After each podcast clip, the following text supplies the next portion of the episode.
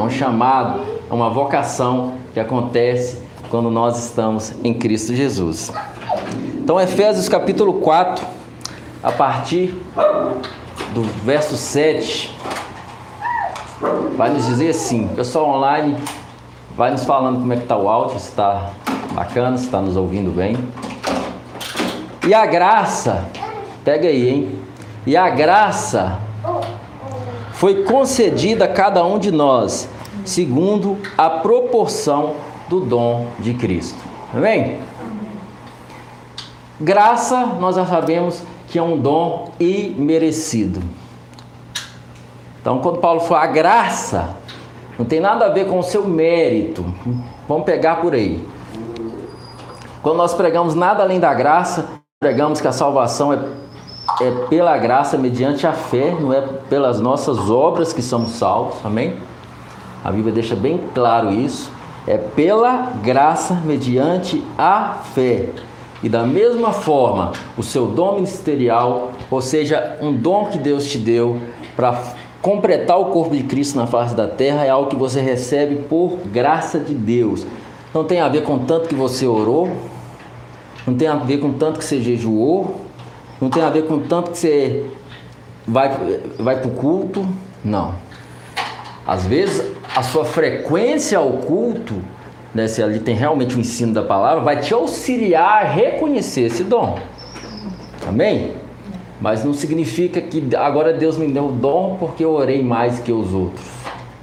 Então, já começa assim: a graça foi concedida a cada um de nós segundo o dom. A primeira palavra graça, dom imerecido, né? Que é um presente de Deus. Aí ele fala de novo, segundo a proporção do dom. Mais uma coisa que é presente. Dom também é um presente, é uma dádiva. É um dom que você recebeu. Amém? Graça e dom está, inter... está totalmente ligada. Então a graça de Deus foi concedida a cada um de nós segundo proporção do dom de Cristo. Verso 8. Por isso diz: quando ele subiu às alturas, levou cativo o cativeiro. Esse cativo cativeiro é, nós não vamos entrar nisso hoje, porque o nosso negócio é falar mais sobre dons e ministérios, mas nós vamos falar ainda sobre isso quando estiver falando sobre ressurreição dos mortos e juízo eterno. Esse cativo cativeiro, esse cativeiro aí é o Hades, que era o, é, ou Seol, na antiga aliança, é, no, no hebraico é chamado de Seol, no Novo Testamento é chamado de Hades, amém? É o lugar dos mortos.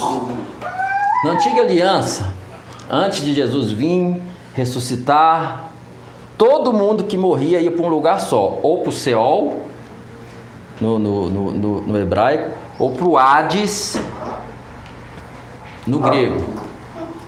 A palavra, muita, a, a, a tradução para o português vem escrita às vezes muitas coisas escritas inferno, mas a palavra inferno no grego ela tem várias conotações. Tem o Hades, tem o Geina, então, o Hades, lugar dos mortos. Então, todos iam para esse lugar. Porém, nesse mesmo lugar do Hades havia o lugar de tormento e havia o lugar de paz, que era o seio de Abraão. Amém?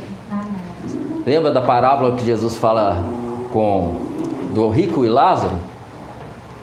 E o rico, o Lázaro ficava ali na porta do rico e ele não fazia nada por Lázaro. Né? Não tem nenhum problema você ser rico, pode ser milionário, querido. Não é esse o problema. Só que aquele rico via o Lázaro ali e não se compadecia daquele homem, vivia impiedosamente. De repente os dois morrem. E Jesus cita: rico foi para o lugar de tormento e Lázaro foi para o seio de Abraão. E aquele rico chega num desespero de falar: Pai Abraão, eu te peço que peça que pelo menos Lázaro molhe a ponta do seu dedo e coloca na ponta da minha língua. Que grande é o tormento desse lugar. Ele fala: ninguém pode passar daqui para cá. Tem um abismo entre nós e ninguém daqui pode ir para aí. Então, esse é o lugar que todos, tantos quem morriam, morriam justo, tanto justo como injusto, eles iam para o Hades ou para o Seol. Só que havia um abismo separando o lugar do seio de Abraão e o lugar é, aonde que ficava o tormento. Então, quando Jesus ele morre e ressuscita, ele é a primícia dos que dormem, amém? Porque ele é primícia, ele é o primeiro, como homem, a morrer e é o primeiro a ressuscitar dos mortos. Então, assim como Cristo ressurgiu dos mortos, nós também vamos, que dormirmos em Cristo Jesus, nós também vamos ressuscitar, amém? E receber também um corpo glorificado. Aquele que estiver vivo na vinda dele vai encontrar com Cristo nos ares. Mas primeiro, os mortos em Cristo ressurgirão primeiro, receberão um corpo glorificado e nós encontraremos com Cristo nos ares. Então, com a morte de Cristo, ele levou cativo o cativeiro. Aquele cativeiro que ficava, onde ficavam os, os mortos em Cristo Jesus, levou cativo o cativeiro. Hoje, quem morre em Cristo, ele já não vai mais para o Hades ou para o Seol ele vai estar com Cristo. Paulo fala em Filipenses que assim, eu gostaria muito de partir e estar com Cristo, que é infinitamente melhor. Partir e estar com Cristo, que é infinitamente melhor. Aí fala com ele, só que por causa de vocês, eu ainda acho que eu preciso ficar aqui nesse corpo e contribuir mais por um tempo. Jesus fala que o ladrão na cruz, ainda hoje estarás comigo comigo no paraíso. Amém? Ainda não é o novo céu, a nova terra que vai vir o julgamento e tudo mais. Depois de tudo isso, vai ter ressurreição. Todos nós recebemos um corpo glorificado. Nós não vamos ser uma alma ou espírito penado, querido. Nós vamos ter um corpo. A Bíblia deixa bem claro isso. Porém, não um corpo corruptível. É um corpo incorruptível. E habitaremos em novos céus e nova terra. E Cristo será o nosso Rei que reinará para todo o sempre, na mesma linhagem de Davi.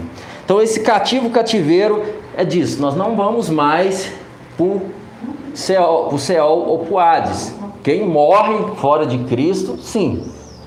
Ele vai ficar lá. Quando Cristo vier, eles não vão ressuscitar. Só na última ressurreição que vão ressuscitar. E aí, quem não foi encontrado no livro da vida né? Aí será lançado no lago de fogo. Quem não tiver em Cristo, amém? Né? Quem não for evangélico, não, por favor. Quem não estiver em Cristo. Amém, amados? Então, por isso, quando ele subiu às alturas, levou cativo o cativeiro e concedeu dons aos homens. Ora, o que quer dizer subiu se também não é aquele que havia descido até as regiões inferiores da terra? Aquele que desceu também é o mesmo que subiu acima de todos os céus para encher todas as coisas. Verso 11: Ele mesmo. Quero que você pega isso aí. Ele mesmo. Amém? Esse ele mesmo não é o pastor, amém? Não é o apóstolo, não é o dirigente da igreja, não é o líder, ele mesmo. Ele mesmo concedeu, ele mesmo quem? Cristo. Ele mesmo concedeu uns para apóstolos, outros para profetas, amém? outros para evangelistas, e outros para pastores, e outros para mestres. Amém? E qual que é o objetivo disso tudo? Verso 12: com vista, qual o objetivo? Com vista ao aperfeiçoamento dos santos, para o desempenho do seu serviço, para a edificação do corpo de Cristo. O que é o corpo de Cristo? Hum? O que é o corpo de Cristo? Nossa. Nós somos o corpo de Cristo. Amém? A igreja de Cristo, nós somos o corpo de Cristo. Ele é o cabeça e nós somos o corpo.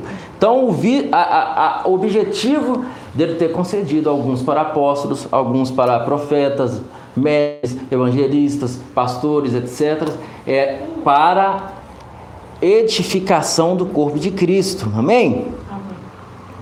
e para o aperfeiçoamento dos santos. Quem é os santos aqui? O corpo de Cristo, que é a igreja, amém? amém. Santos por quê, pastor? Por causa do sangue de Cristo Jesus. Amém?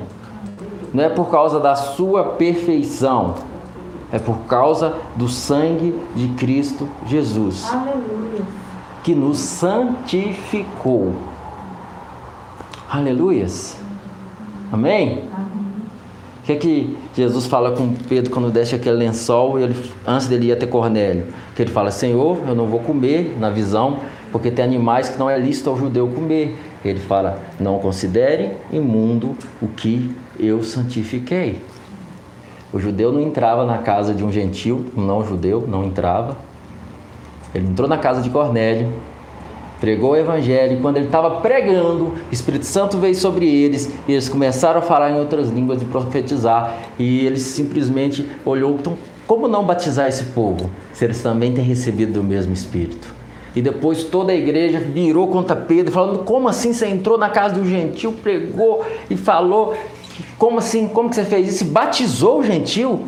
Aí ele contou a visão. Deus só não considere imundo, porque eu santifiquei. Aleluia. Amém? E aí eles entenderam que a salvação também era para os gentios, os que não eram judeus, que somos nós, que não somos descendentes diretos de judeus. Amém? Que éramos gentios. Até então havia uma promessa só para Israel. E eles entenderam que também agora foi distribuídos também para os gentios. Então é Ele mesmo que concedeu com esse objetivo de nós sermos aperfeiçoados. Então, se o ministério de um apóstolo não tem esse objetivo de aperfeiçoar a sua vida e a minha, que somos os santos em Cristo Jesus, e de edificar a igreja, está fora, não tem nada a ver com o chamado de Cristo. Amém, querido? Da mesma forma o pastor, da mesma forma o mestre, profeta, este é o foco, este é o objetivo. Com vista ao aperfeiçoamento do santo para desempenho do serviço e para edificação do corpo de Cristo, verso 13. Até, até quando isso vai ser necessário? Até que todos, guarda isso que eu estou falando, que eu vou fazer uma, vou voltar nessa parte e vou frisar, porque alguns dizem que hoje em dia não existe mais apóstolo, profeta, esses negócios não é mais para esses dias. E eu vou frisar sobre isso. Até que cheguemos, até quando será? Até que cheguemos todos à unidade da fé. Então, até que todos nós tivermos uma só unidade de fé, um só entendimento da fé, amém? E do pleno conhecimento do Filho de Deus. Nós todos já chegamos nisso? Do pleno conhecimento do Filho de Deus e a perfeição de varão perfeito na medida e estatura de Cristo Jesus. Nós já chegamos todo mundo nisso? Então, até que isso chegue, esses ministérios, esses cinco ministérios foram dados com esse propósito. Então, nós vamos começar falando mais sobre esses cinco ministérios, mas nós vamos ir para vários dons. Então, não preocupa se você não é pastor, se você não é mestre, não você vai se encaixar e se encontrar em um lugar, em um chamado. Amém? Ainda que você seja um médico, ainda que você seja um empresário, ainda que você seja um professor, isso não impede de você estar fazendo aquilo que Deus te chamou para ser e se encontrar em um propósito que Deus te chamou. Amém, amados? Aleluias? Mas para isso eu vou voltar um pouquinho aqui. Eu vou abrir. Eu vou abrir é, separadamente aqui em Hebreus 3.1, eu abro muitas abas, quem está visitando, se não der para abrir tudo, não tem importância. Se quiser depois os, as referências, eu mando para todo mundo. É porque se, se, eu for esperar todo mundo abrir, às vezes o tempo não dá. Amém, amados? Então, estou indo para Hebreus 3, verso 1. Então, o que, que acontece? Jesus operou em todos os dons. Todos esses dons, todos esses, esses cinco dons ministeriais, Cristo operou neles. E como nós somos o corpo de Cristo, ele dividiu isso sobre a igreja. Ele operou em todos os dons e ele repartiu esses dons para a igreja, que é seu corpo na terra. Amém?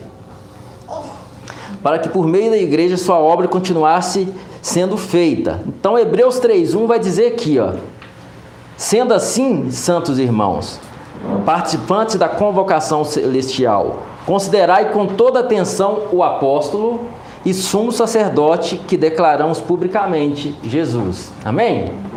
Então Jesus foi apóstolo, amém? Mateus 13, 17. Mateus 13, 17 também vai dizer assim: E ficaram escandalizados por causa, por causa dele. Entretanto, Jesus lhes, lhes afirmou: Não há profeta sem honra, a não ser na sua própria terra e a sua própria casa. Então Jesus também era profeta. Amém?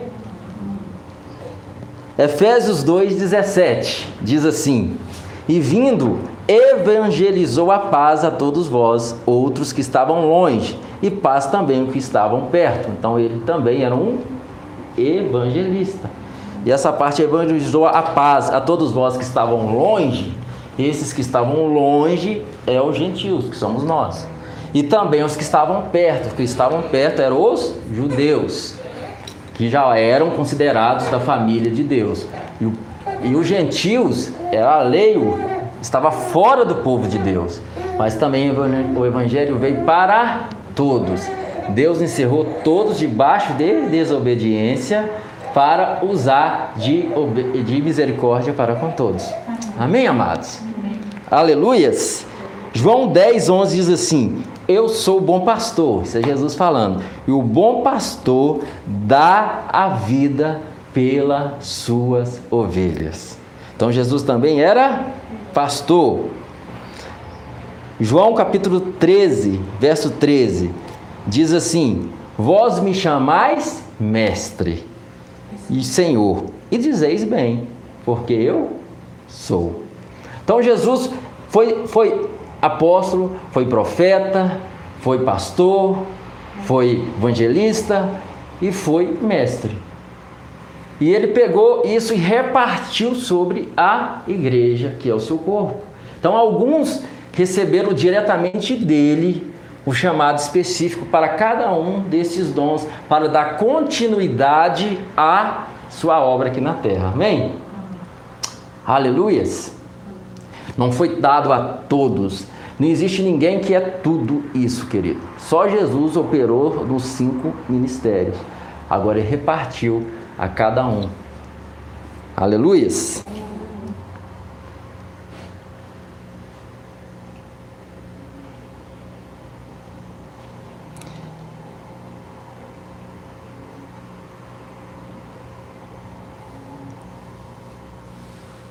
Então vamos lá.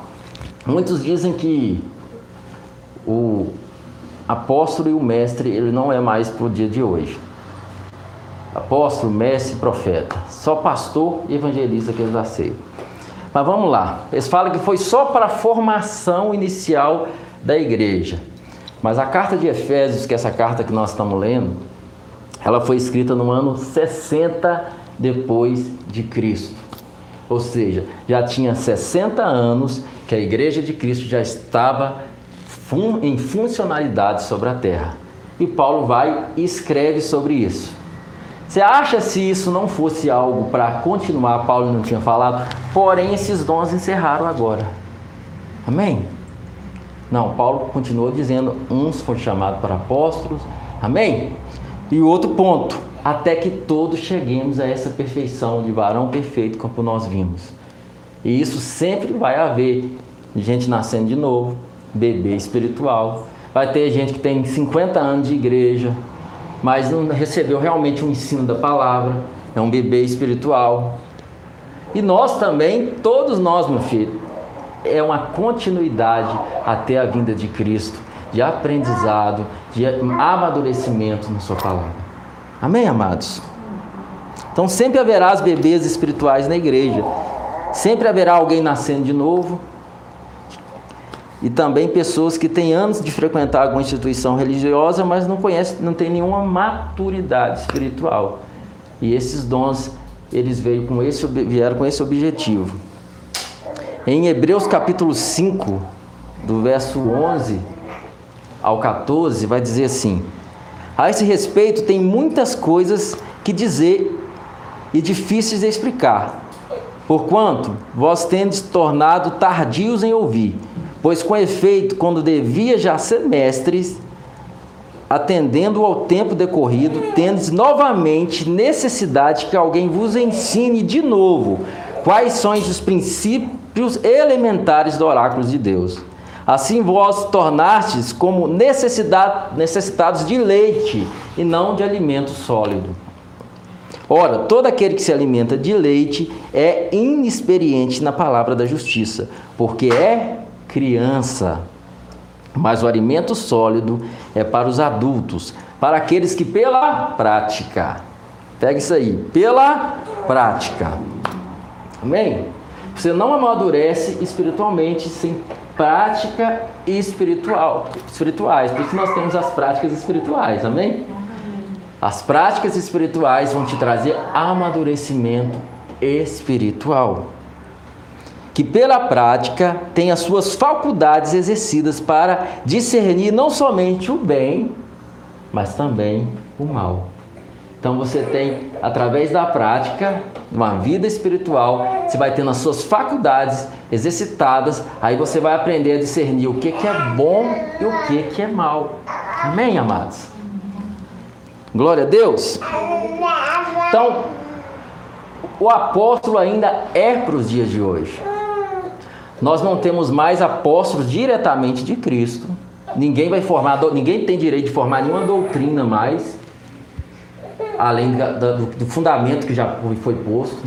Paulo fala assim: ninguém pode pôr outro fundamento além do que já foi colocado, a qual é Cristo Jesus. Então não existe mais apóstolos nessa qualidade, de chegar e lançar doutrinas novas, além do que a palavra ensina. Amém?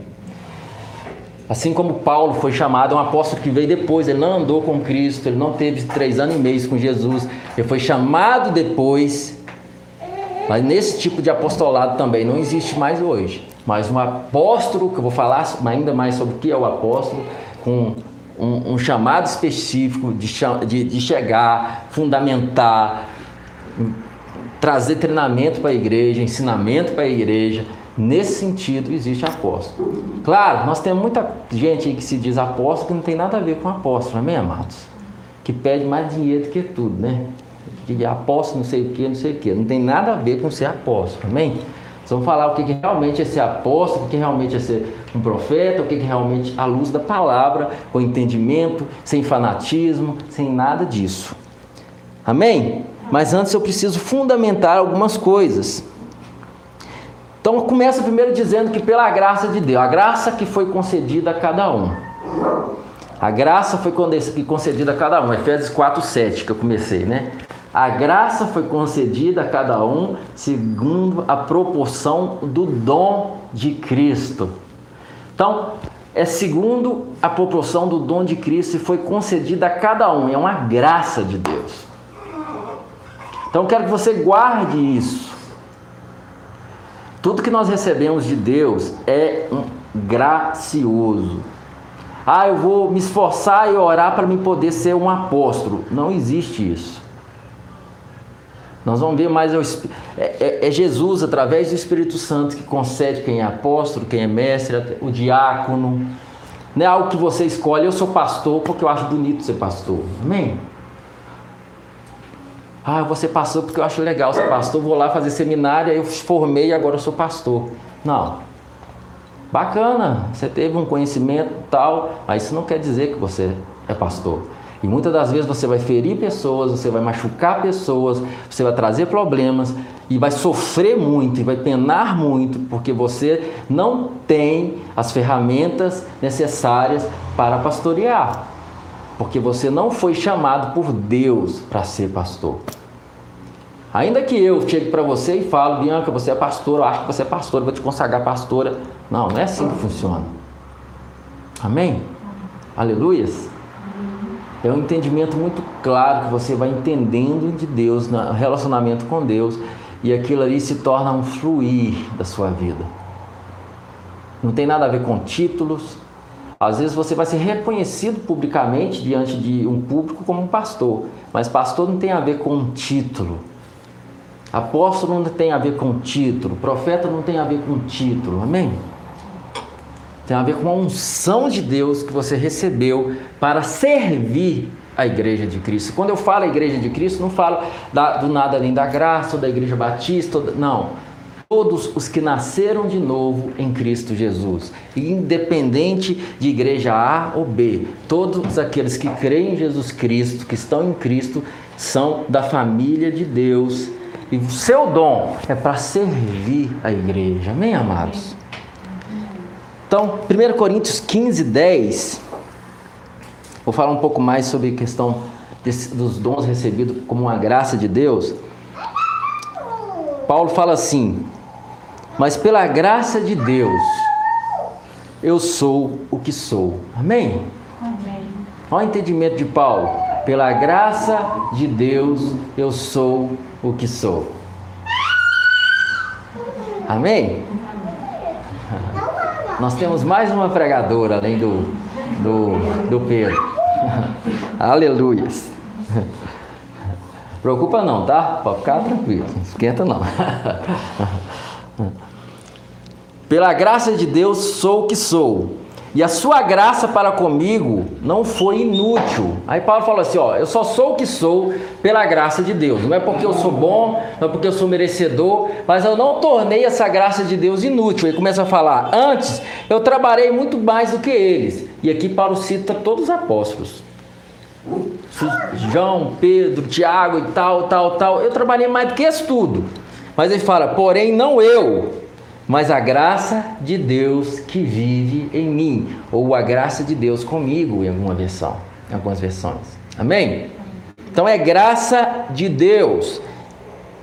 Em Zacarias, capítulo 4, verso 6 diz assim: Então ele mesmo explicou: Essa é a palavra do Senhor a ser entregue a Zorobabel, não por força, nem mediante a violência, mas pelo poder do meu espírito, afirma o eterno dos exércitos. Amém? Não é por força, nem por violência, mas por poder do meu espírito. Glória a Deus. Então, o seu dom, antes de tudo, o seu chamado em Deus, ele acontece através de algo que você recebeu graciosamente de Deus. Não é algo que você simplesmente escolhe. É algo que está dentro de você. E não é algo também, nossa, eu tenho, ah, tem que ser isso. Não, você é isso. Está no seu DNA espiritual. É uma essência que está em você. Eu falo por, por conhecimento próprio. Quantas vezes eu quis fugir disso aqui que eu estou aqui agora? Quantas vezes? Mas está em você. Agora, a religiosidade faz com que isso tudo se torne um peso. E aí existe muitas pessoas frustradas, cansadas, pastores com sérios problemas psicológicos, pastores que não têm tempo para a família, pastores que não conseguem é, é, é, ter uma vida de qualidade, não tem lazer, não tem nada, pessoas que vivem dentro de um quatro paredes ali e se frustram, se machucam, machucam outras pessoas por causa de uma religiosidade que vem e mata a fé das pessoas. E eu, por causa disso tudo, muitas das vezes eu fugi desse lugar. Hoje eu estou num descanso de Deus, fazendo o que eu fui chamado para fazer no descanso de Deus não carregando cargas que não é para me carregar e nem colocando cargas sobre a vida de ninguém para ninguém carregar.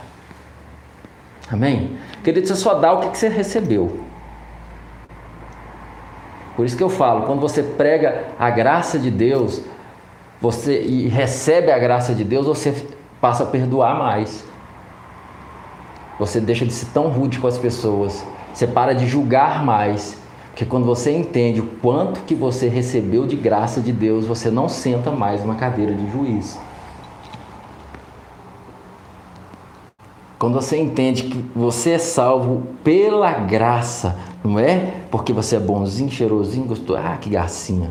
Quando você entende que as suas maiores obras de justiça é como trapo de imundícia e não pode te salvar, a não ser o que Cristo fez na cruz, unicamente a obra da cruz, você fala, poxa, o que me faz melhor do que alguém?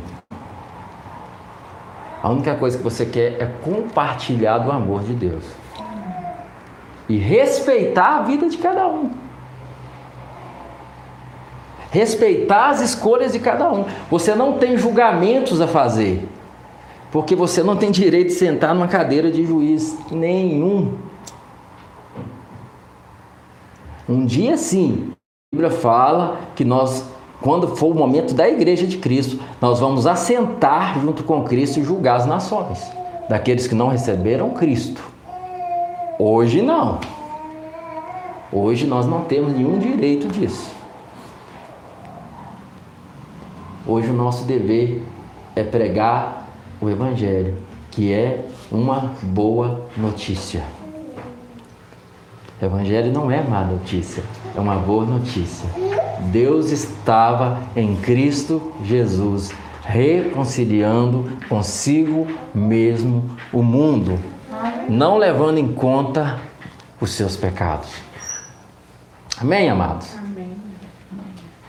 Então, quando você começa a entender nesse lugar que você é em Deus, você começa também a ser mais amável com as pessoas.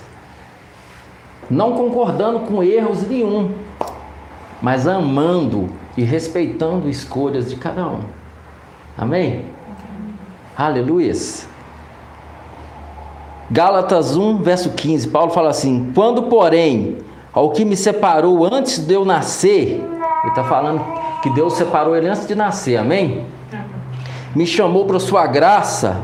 Então, Paulo fala assim: aquele que me separou antes de eu nascer e me chamou pela sua graça. Paulo, que antes era um perseguidor da igreja de Cristo, mas era um judeu rigoroso, cumpridor das leis judaicas, ele fala: segundo a justiça que há na lei, eu era irrepreensível. Eu era tão zeloso para aquele ensino ali, pelas leis ali judaicas, que eu perseguia a igreja de Cristo. Por quê? Porque a igreja vinha pregando a mensagem da salvação em Cristo Jesus. Que Cristo era o Senhor. Eu persegui Aí Paulo agora fala assim, agora, mas eu entendi agora que ele me chamou desde o ventre da minha mãe. Pela sua graça. Se é desde o ventre, só podia ser por graça, amém? Ele não tinha feito nada ainda de bom ou de mal para que Deus falasse, não, Paulo é digno de ser apóstolo. Você está pegando o que eu quero te falar? Ele ainda não tinha praticado nada, era um bebê, nem um bebê, no ventre da mãe, uma criança, sendo formado. Chamou desde o ventre. Hum?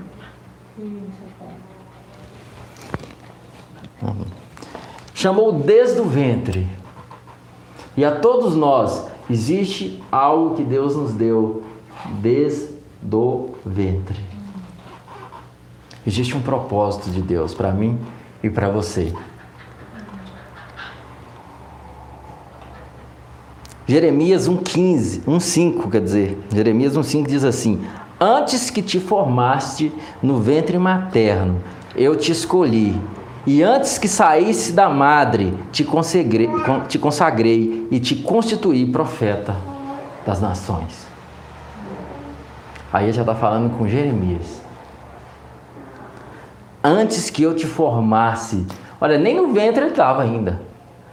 Antes que eu te formar. Mas como que Deus pode ter feito isso? Querido, a Bíblia diz que o Cordeiro de Deus, que é Cristo Jesus, ele foi imolado antes da fundação do mundo. Antes da fundação do mundo. O plano de Deus era tão perfeito que a vinda de Cristo, a morte e ressurreição de Cristo, a nossa justificação em Cristo Jesus é algo totalmente já programado por Deus. O Cordeiro de Deus que foi imolado antes da fundação do mundo. Então, antes do mundo ser fundado, já estava tudo resolvido: a vinda de Cristo, a morte de Cristo, a ressurreição de Cristo.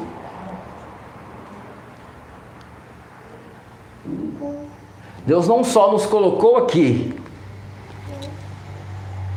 ciente das falhas e dos erros, nos deu livre-arbítrio, mas, só, mas não só isso, como já programou a nossa redenção pela fé em Cristo Jesus.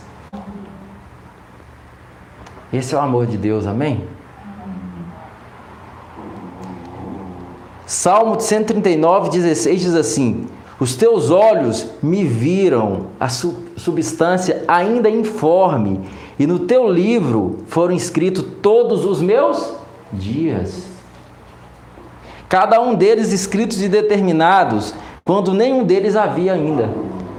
Aí, querido, muitas pessoas que pregam a predestinação, tem gente que prega que alguns já foram predestinados para o céu e alguns já foram predestinados para o inferno.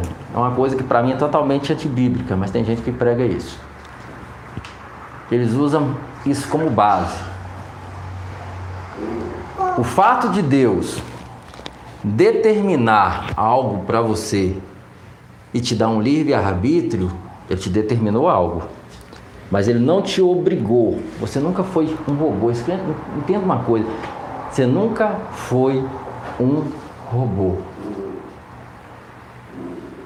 O fato de Deus determinar uma coisa boa a seu respeito. Por exemplo,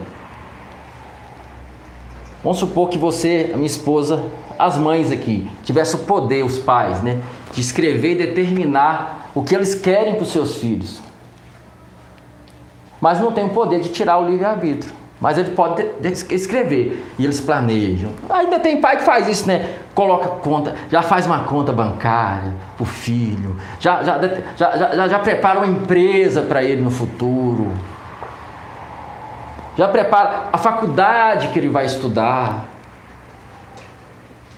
E acontece demais o filho simplesmente falar: pai, não quero nada disso. O filho não quer fazer faculdade, não quer fazer faculdade, não quer uma empresa, vai para as drogas, vira um drogado, vira um ladrão. Mas o pai a, e a mãe, os pais planejaram algo perfeito. O filho. Mas não pôde tirar dele o livre arbítrio, o direito de escolha. Mas quem prega isso não acredita que não, se, não existe livre-arbítrio, né? Se não existe livre-arbítrio, nós estamos perdendo tempo, no meu modo de pensar. Mas a Bíblia é muito clara sobre isso. Então, querido, não confunda. O fato de Deus ter escrevido todos os seus dias a teu respeito, e é coisa boa, nós vamos ver isso aqui. Não é, isso não significa que você agora vai andar naquilo no automático.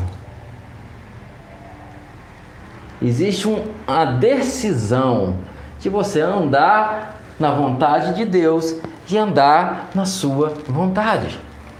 Amém? Então a gente precisa entender isso. Então, quando Deus falando, Ele determinou aquilo para nós. Então, o salmista fala isso, com esse entendimento. Os teus olhos me viram quando eu era uma substância ainda informe, eu ainda nem era formado. E no teu livro você já escreveu o que você deseja para mim como um pai e uma mãe que vai lá e pega uma caneta, né? O Fábio e a, e a, e a Bianca pegam aquela caneta e começam a escrever o que eles desejam para o Pedro.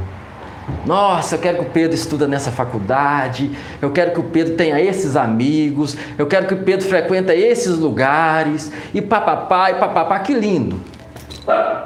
Mas de repente o Pedro cresce e pode simplesmente decidir fazer qualquer outra coisa. E como a gente gostaria de poder roubar o, livre-arbítrio das pessoas que a gente ama, né? Como a gente gostaria. E você acha que Deus também não foi tentado? A mesma coisa? Não, foi, não, não, não poderia pensar a mesma coisa? Aí jamais seria justo. Deus jamais seria justo. Você seria simplesmente, eu seria simplesmente como um robô, que não tem vontade própria nenhuma. E nunca iríamos servir ele de verdade. Por isso que quando eu falo na pregação da graça, que surgem os verdadeiros cristãos. Porque na pregação da lei, do medo, que impõe medo nas pessoas, tá, que você é pecar, e pá, e medo, ali não, não tem pessoa, ali não dá para saber realmente quem é fiel a Deus ou não. Que muita gente, muitas pessoas servem a Deus por medo do inferno. Muitas pessoas deixam de fazer um trem com medo de não sei do que. Quando você pega a graça, você é salvo em Cristo Jesus. E eles entendem o amor do Pai. E eles estão em Cristo por amor. Porque creu realmente por aceitar Ele como Senhor e Salvador. Acabou. Por que, que você não faz isso? Porque você é evangélico? Porque você é isso? Porque você é aquilo? Não. Porque eu não quero mais fazer isso. Porque eu sou filho de Deus. E isso aqui não tem nada a ver com meu pai. E se não tem a ver com meu pai, não tem a ver comigo. Mas eu sou livre para fazer o que eu quiser. Amém? Amém. Aleluias. Então Deus ele nunca quis robôs. Porém, todo mundo está aqui, está numa liberdade de estar. Ninguém está obrigado a estar aqui. Eu não falei, gente, se você não vir no culto hoje, você não vai ser abençoado, amém? Não. Se você não assistir online, você não vai ser abençoado, amém? Nada disso. Por isso que na graça de Deus você aprende a se relacionar com Deus. E nesse relacionamento com Deus que você vai descobrindo o seu chamado e o seu propósito. Eu vou começar falando de dons ministeriais, mas nós vamos entrar em tudo. Então não esquenta. Ah, que eu acho que Deus me chamou, aí eu tenho que largar o meu emprego, ah, eu tenho que largar a minha empresa, ah, eu tenho que largar a minha faculdade. Não, calma. Isso o seu chamado está ligado diretamente na área da medicina. Se Deus precisa de você lá como médico. Amém? Lucas, que escreveu o Evangelho de Lucas e escreveu o livro de Atos, era um médico. E a Bíblia chama ele de médico. Em nenhum momento chama Lucas o apóstolo. Não. Lucas o profeta. Não. Lucas, Lucas o diácono? Não. Lucas, o amado médico. A Bíblia continuou reconhecendo Lucas como médico. Não mudou isso.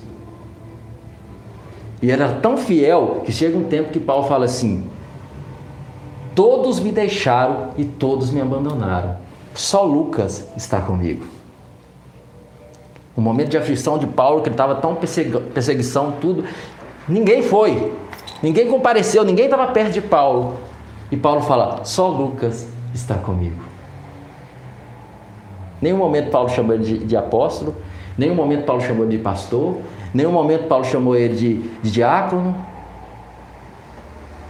Paulo continuou falando, chamou Lucas, Lucas. E quando Paulo vai mencionar o amado médico,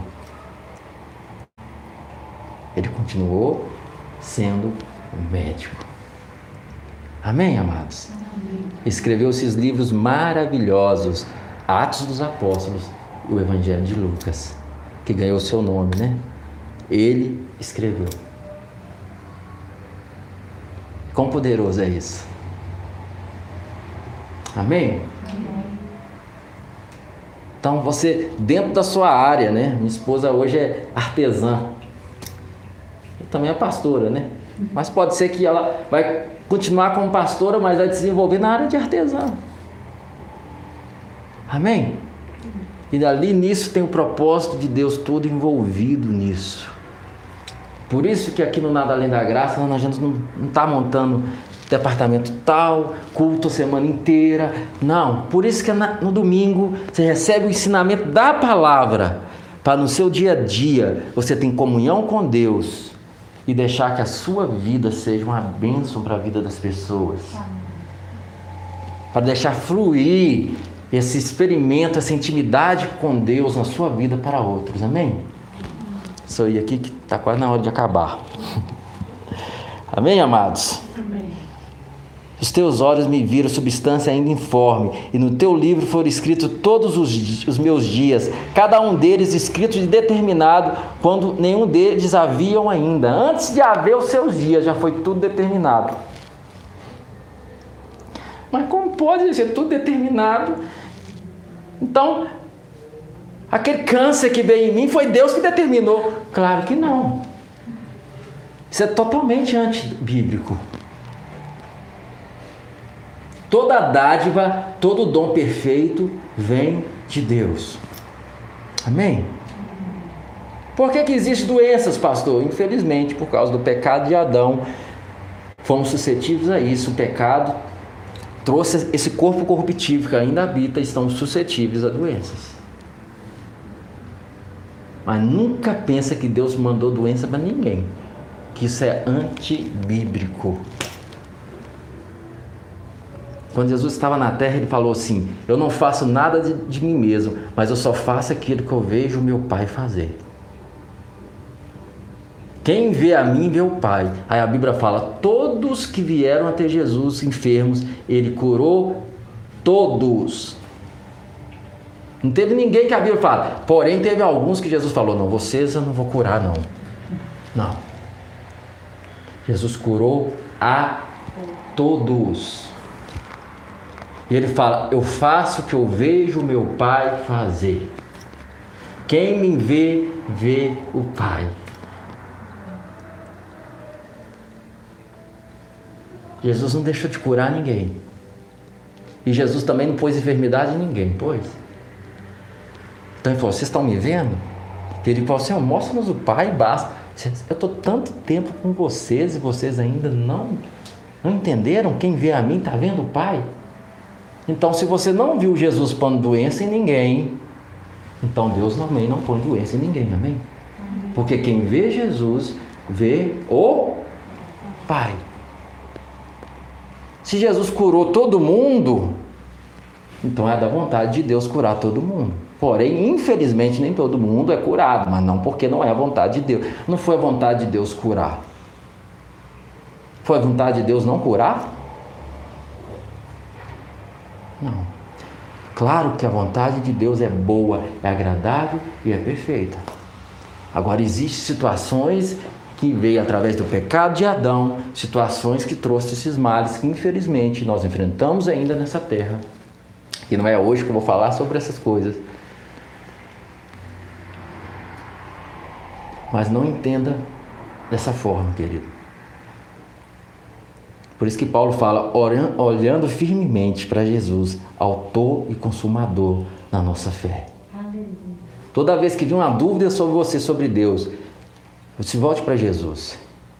Como que Jesus lidou com isso? E ele falou que quem vê ele vê o Pai. Ele é a imagem perfeita do Deus invisível. Paulo fala. Ele é a expressão exata de Deus. Emanuel, Deus conosco. Deus é tabernaculando com o homem. Deus estava em Cristo Jesus. 2 Coríntios 5. Deus estava em Cristo Jesus, reconciliando consigo mesmo o mundo. Como é que Cristo lidou com o pecado das pessoas? Como é que Cristo lidou quando trazia alguém em pecado diante dele? Como é que Cristo lidou com situações? E quem vê a mim, vê o Pai. Então, como que Deus lida com isso? Se Cristo é a expressão exata do Deus invisível. Aleluia. Amém, amados? Então, ele, antes de você existir, ele programou algo perfeito para você, ainda no ventre da sua mãe. Mas o homem pode escolher seu próprio caminho. Jeremias 29, 11, a gente conhece muito bem, diz assim: Eu é que sei os pensamentos que eu tenho a vosso respeito, diz o Senhor. Jeremias 29, 11. Aí ele fala: pensamentos de paz e não de mal, para vos dar o fim que vocês desejam.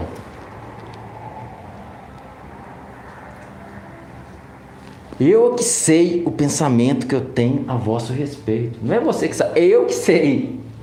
E é pensamento de bem, não de mal. Doença é pensamento de bem? Então você acha que Deus está pensando aqui, é, a Priscila está faltando demais do culto. Eu vou pôr uma doença nela para lembrar que eu existo e ir para o culto.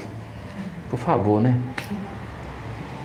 É, irmão, eu fiquei dois anos sem congregar. Aí eu, Passei no acidente de carro, Deus que trouxe o acidente de carro para eu poder voltar para Ele.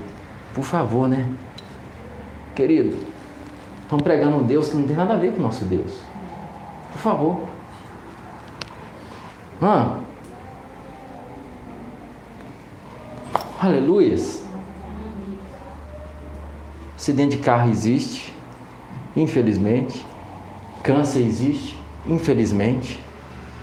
Aflições existem, infelizmente, por causa do pecado de Adão, a situação que vivemos, mas Deus não trouxe nada disso para nós. Agora, nele, nós vencemos tudo isso. Nele, nós vencemos tudo isso. Lembra da palavra, parábola lá, que eu gosto muito, né? A quem eu vou é, vai ser semelhante. Quem que eu vou comparar o homem, né? Que ouve a minha palavra e não coloca em prática.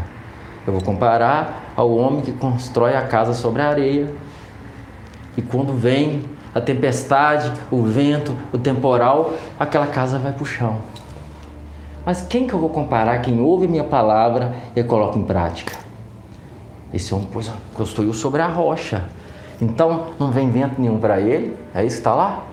Não vem chuva, não vem dificuldade, não. Também vem ventos, vem tempestade, vem problemas, vem dificuldades. Só que aquela casa não será abalada. Eu digo isso a vocês para que em mim vocês tenham paz. Em mim, em Cristo, vocês tenham paz. No mundo vocês vão padecer dificuldades e frustrações e aflições. Mas tenha um bom ânimo, anime-se, porque eu venci o mundo. Aleluias. Mateus 23, 37 a 39. Só para você entender, só uma partinha, para você entender. Ó Jesus dizendo para Jerusalém: Jerusalém, Jerusalém, que mata os profetas e apedreja os que te foram enviados. Quantas vezes eu quis reunir os teus filhos, como a galinha ajunta os seus pintinhos debaixo das asas. Olha, olha o carinho que Jesus fala. Quantas vezes eu quis ajuntar os seus filhos como a galinha junta os pintinhos. Você já viu essa cena? Que coisa mais linda? Quando a galinha pega o pintinho e vai colhendo e vai pondo tudo. Jesus fala: Quantas vezes eu quis fazer isso com vocês como a galinha ajunta os seus pintinhos debaixo das asas, mas vós não o quisestes. Mateus 23, 37. Mas vós não o quisestes. Então, o que, que, que, que, era determin... que, que Jesus determinou para Jerusalém? Ele determinou para eles que eles entrassem debaixo das asas dele e ficassem como um pintinho protegido. Mas eles não quis. Aí o verso vem depois: Eis que a vossa casa ficará deserta, e declaro, pois, que desde agora já não me vereis mais, até que venhas a dizer, reconhecer, Baru Rabá, Bishem Adonai, bendito é o que vem, em nome do Senhor. E tem uma profecia que ele fala: Eis que, não, que virão sobre vós provação, e não sobrará pedra sobre pedra. E no ano 70 depois de Cristo, os romanos entram, destrói o templo de Jerusalém, saqueia tudo, e porque era tudo construído de ouro, eles separaram pedra por pedra. Isso é história, tá? Isso é história já. Separaram pedra por pedra para procurar ouro. E como Jesus disse na Bíblia, não ficou pedra sobre pedra. Ah, Jesus amaldiçoou Jerusalém. Não. Ele estava prevendo o que ia acontecer. Amém? Então, queridos, para a gente poder cear e, e finalizar essa parte, é apenas o começo, nós estamos falando sobre dons e ministérios, mas eu preciso introduzir ainda, falar sobre a graça de Deus, para que você entenda como isso funciona. Semana que vem nós continua Efésios 4:7. E a graça de Deus, guarda isso. A graça foi concedida a cada um de nós, segundo a proporção do dom de Cristo. Amém? Glória a Deus. Aleluias. Você que está online, que fosse a conosco, pega seu pão, seu suco de uva, ou vinho que você tiver aí. Amém? Eu vou gostaria de pedir a nossa diaconisa para poder servir a ceia. Queridos, todos que creem em Cristo Jesus, amém? Que creem em Cristo Jesus, creem no sacrifício da cruz de Cristo, entende o sacrifício da cruz de Cristo, é livre para participar da ceia, amém? Paulo fala assim: examina o homem a si mesmo, não é eu que examino você. Então, se você sentir vontade crendo na palavra de Deus, não sou eu que vou te impedir de participar de nada. Então vocês ficam na liberdade, amém? Ah, pastor, mas tem que ser batizado para tomar ceia? A Bíblia não diz isso. Porém, a Bíblia diz assim: quem crê for batizado. O batismo faz parte de uma confissão pública. Se você crê em Cristo Jesus, o que é que te impede de ser batizado? Ah, porque se eu batizar, eu não posso mais pecar. Querido, você não pode, você não deve pecar porque pecado é um erro. Você não, deve pecar mais, não é porque você. Você não deve deixar de, de, de pecar, não é porque agora você é batizado. Amém? Nem existe menos. Ah, vai ver menos rigor para mim no dia do juízo porque eu não me batizei. Não, não existe isso na palavra. Quando Paulo fala, quem come e bebe indignamente, come e bebe para sua condenação, ele está falando das pessoas que estavam fazendo daquilo um lugar de baderna, não respeitando o momento. Então, vocês são bem-vindos, inclusive as crianças, amém? Se elas não são dignas, eu sou. Né? A nossa dignidade é de Cristo, amém? Mas se elas não são dignas, eu sou. Né? Esqueci o nome dela. Clarice. Né, Clarice? Ela logo, logo, logo já pegou. Vou pegar outra aqui. Amém, amados? Amém. Agora é muito importante, amado. Se você crê em Cristo Jesus, isso aqui representa, isso aqui representa é, o corpo e sangue de Cristo. Então, claro, se você tem intenção de tomar isso aqui para viver uma vida promíscua, você não está respeitando isso aqui, amém? Isso não é para isso. Agora, ah, pequei ontem. Você vai continuar no pecado? Claro que não, pastor, eu não quero pecado. Então, isso é para você, isso é para mim. Amém, amados? Aleluias. Glória a Deus. Amém? Ah, pastor, mas mais o que? Querido, Judas, Judas participou da ceia. Jesus, Deus, Jesus não tirou nem Judas da ceia. Paulo fala assim: examine o homem a si mesmo. Quem sou eu para examinar a vida de alguém? Agora estou aqui para te conscientizar. O que te faz digno, primeiro, é crer em Cristo Jesus, não é sua perfeição. Mas aqui representa porque você crê no sacrifício perfeito da cruz. Aleluias. Então Paulo, em 1 Coríntios capítulo 11, verso 23, ele fala assim: O que eu recebi do Senhor é o que eu também vos entreguei. Amém? Eu acho muito gostoso isso, porque Paulo, ele não andou três anos e meio com Jesus como os outros. Mas ele não fala assim, o que eu recebi dos outros apóstolos. Ele fala assim, o que eu recebi do Senhor é o que eu também vos entreguei. E o Senhor Jesus, na noite que ele foi traído, da noite que ele foi traído, agora já ênfase minha, na noite que ele foi traído, ele ofereceu perdão, amém? Ele tomando o pão e partindo, disse: Eu quero que você visualize um pedaço de pão na minha mão, como se fosse aquele pão ali, ó. Imagina esse pão partindo. E partindo disse: Este é o meu corpo, que é partido por vós.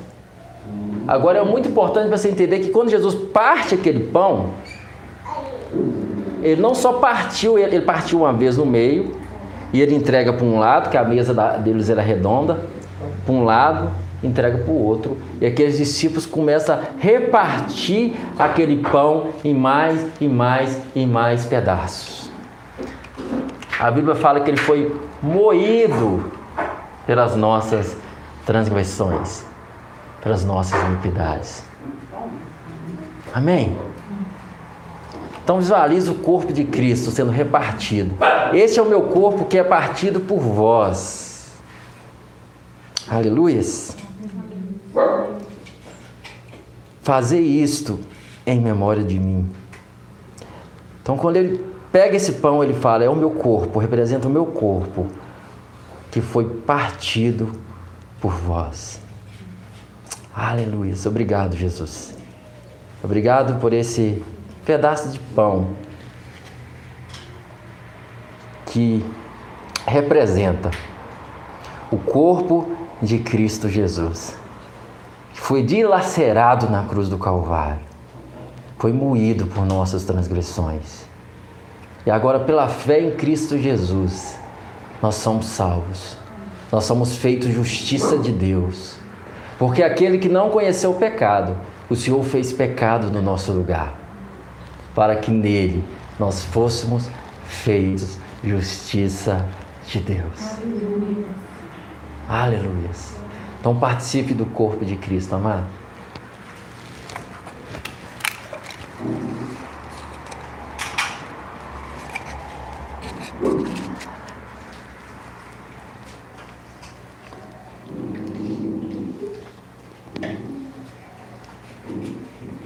Aleluia.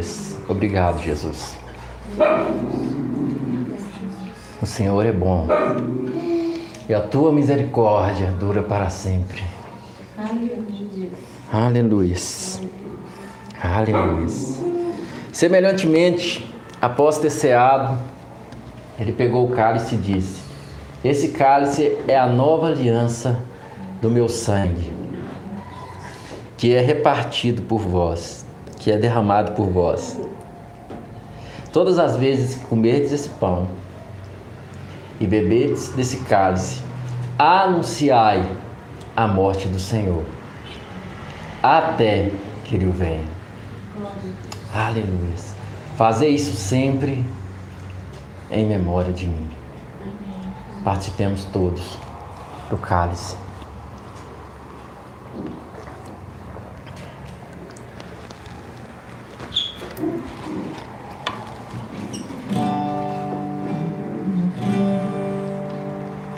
No altar de adoração, seja sempre exaltado, Jesus, Filho de Deus, aleluia, deixou a sua glória, morreu em meu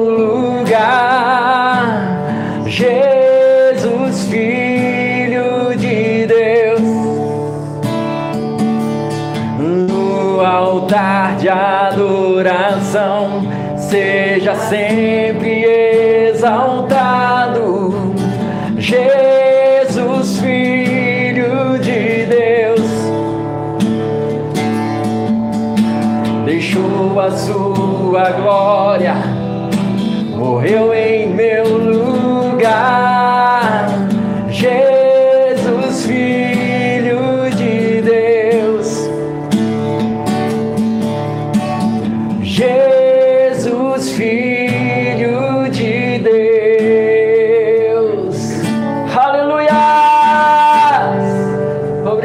Jesus. Aleluias, queridos. Muito obrigado por estar conosco mais uma vez. Domingo que vem tem mais, amém? Para você que está online também, domingo que vem tem mais. Quarta-feira, Pastor Amari sempre está com uma live aqui perfeita, maravilhosa. O tema de quarta-feira é Meu Filho, Meu Ídolo. Essa é o tema de quarta-feira que vem com a pastora Mari, amém? Então, aqui nesse mesmo canal, nesse mesmo, no, no, no outro horário, às 20h30, live com a pastora Mari. No mais, muito obrigado a todos vocês por estar aqui. Pai, nós te agradecemos pela oportunidade de podermos, como igreja de Cristo, Ô oh, Pai, como é bom pertencer ao teu, ao teu amor, como é bom ser a tua igreja, ser o teu corpo aqui na terra. Como é bom poder celebrar com os meus irmãos, Pai, que creem no mesmo Deus, filhos do mesmo Pai, debaixo dessa graça maravilhosa. E eu ministro agora, Senhor, aos enfermos, cura em nome de Jesus. Que eles sejam curados no seu, no seu físico agora. Que eles possam receber a cura necessária, o milagre necessário em nome de Jesus, Senhor, segundo a fé segundo a tua palavra que diz que Cristo já levou sobre si todas as nossas dores, todas as nossas enfermidades. Em nome de Jesus. Seja curado na sua alma também, você que está com depressão, síndrome de, do pânico, alguma doença da, da alma, alguma doença emocional. Em nome de Jesus. Você que está desesperado nessa hora por causa de uma má notícia. Você que está aprisionado pelas drogas, Seja livre em nome de Jesus. Se apegue a Cristo Jesus. Ele é a solução. Cristo é a solução. Se apegue a Cristo. Em nome de Jesus. Obrigado, Pai. Que vocês tenham uma semana rica. Que você possa aproveitar essa semana para meditar na palavra de Deus e desfrutar do que foi conquistado na cruz do Calvário. Em nome do Senhor Jesus Cristo. Amém, amados? Glória a Deus.